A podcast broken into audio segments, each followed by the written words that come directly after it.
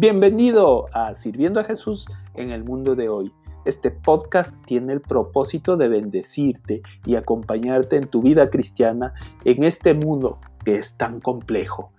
Gracias por seguirnos, es una bendición tenerte aquí.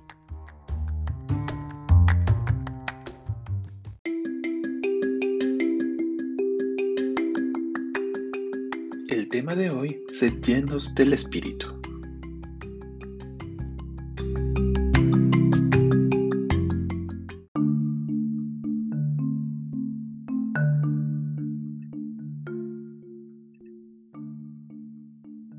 Llenos del Espíritu. En la palabra de Dios dice, no os embriaguéis con vino, en lo cual hay disolución. Antes bien, sed llenos del Espíritu. Esto está en Efesios 4:18. En este pasaje, el apóstol Pablo insta a los efesios a que sean llenos del Espíritu.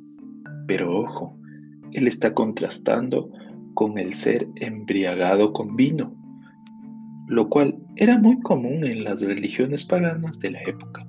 Era la forma en que dichas religiones llegaban a sus dioses paganos. El embrutecerse con el alcohol era la forma de ascender y conectarse con sus dioses. Por lo cual el apóstol Pablo insta a los cristianos de Efeso a que sean llenos del Espíritu Santo. Este pasaje tan sencillo esconde una verdad muy grande y cada vez se hace más relevante en nuestros tiempos.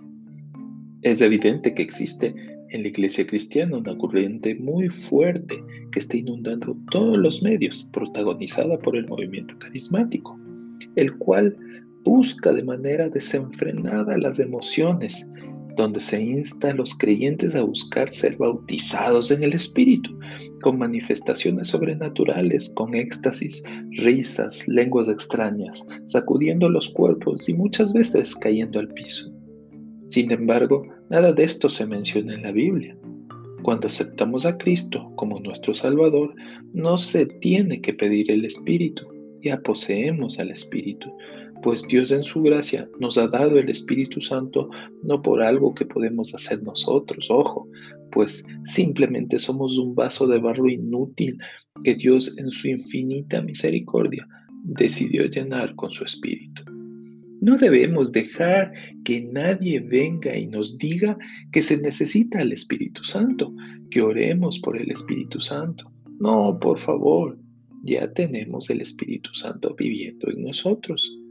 Necesitamos estar totalmente controlados e influenciados por su poder. Mi experiencia personal fue que a temprana edad en mi caminar cristiano estuve influenciado por el movimiento carismático y sí, fui un firme creyente de sus doctrinas, pero cuando miro hacia atrás, pienso en que aquel show, show emocional era muy parecido más al estar embriagado con vino que estar lleno con el Espíritu. Un cristiano debe leer la palabra y entender la doctrina que en ella se encuentra. No todo lo que nos dicen en las iglesias es verdadera palabra de Dios. Por eso el cristiano tiene que estudiar, tiene que leer, tiene que estudiar incluso teología. Esto es básico. Mas vosotros no vivís según la carne, sino según el Espíritu. Si el Espíritu de Dios mora en vosotros, y si alguno no tiene el Espíritu de Cristo, no es de él, dice Romanos 8:9.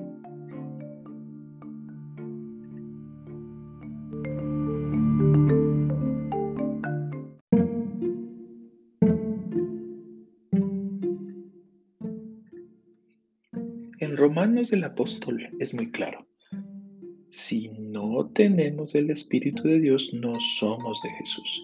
Es decir, no necesitamos un proceso posterior, ninguna experiencia emocional. Vivir según el Espíritu es para aquellos que han aceptado a Jesús como su Salvador y simplemente es no vivir según la carne. Pero, ¿cómo somos llenos del Espíritu Santo? Bueno, primero es un proceso continuo, es el día a día, es tomar decisiones. ¿Tomo decisiones con mi carne o tomo decisiones con el Espíritu? Ser lleno significa ser controlados absolutamente por Dios, pero hay un lugar donde debemos trabajar fuertemente y esa es nuestra mente. ¿Es Dios quien domina tus pensamientos? La batalla está primeramente en la mente y es donde el enemigo tratará de controlarnos y alejarnos de Dios. Debemos ser como el pámpano en la vid, con continuo fluir de la savia, que depende y completa y absolutamente de Cristo para vivir. También ser llenos es como que fuéramos un barco con una vela desplegada y Dios es el viento y su espíritu nos sopla y nos lleva por el camino que Él quiere. Si no tenemos el control de Dios podremos hundirnos o simplemente no nos moveremos. Debemos dejarnos llevar por el control del Espíritu Santo. Ser llenos es como también si fuéramos un vaso de agua al que le ponemos una pastilla efervescente. Y muy pronto esa agua deja de ser el agua anterior y ahora sabe a lo que le hemos puesto. Así debe efervecer nuestro amor por Dios y debemos saber al aroma, al sabor de Dios en todo lo que hacemos.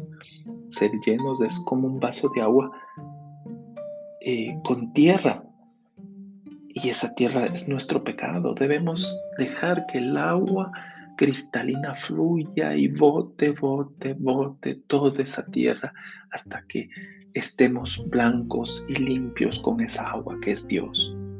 Para saber si una persona está llena del Espíritu, la evidencia es clara, no es si habla en lenguas o si cae al piso o si se emociona, ni entra en éxtasis. El cristiano lleno es aquel que da frutos de justicia.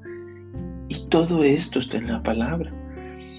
Esos frutos de justicia se los da en su diario caminar, no solo el domingo o en las reuniones de la iglesia, sino con su esposa, con sus hijos, en sus actitudes, en sus caracteres. En resumen, ser llenos del Espíritu no es experiencia mística, como lo hemos hablado. Ser llenos es dejar que el control de nuestras vidas esté en Dios, morir a nosotros mismos. Gálatas es muy claro y nos da una guía básica de los frutos de una persona llena del Espíritu. Como dice en la Biblia, más del fruto del Espíritu es amor, gozo, paz, paciencia, benignidad, bondad, fe, mansedumbre, templanza. Contra tales cosas no hay ley, dice Gálatas 5, 22, 23. La pregunta es, ¿realmente reflejamos los frutos del Espíritu en nuestras vidas? ¿Realmente ya no vivimos nosotros, sino Cristo vive en nosotros? Esta debe ser nuestra lucha diaria. La santidad no es un proceso de un día para el otro es paulatino. Cuando lo conoces a Dios, debes subir en santidad y bajar en pecado hasta que nos libere la muerte y estemos en la presencia de Dios. Cuéntame, ¿qué opinas de ser llenos del Espíritu? Me encantaría que me escribas en nuestras redes sociales y escuchar tus opiniones. Es mi oración que este podcast haya sido de bendición para tu vida vivamos siempre llenos del Espíritu, dando esos frutos de justicia y tomando las decisiones basadas en Dios. Muchas bendiciones.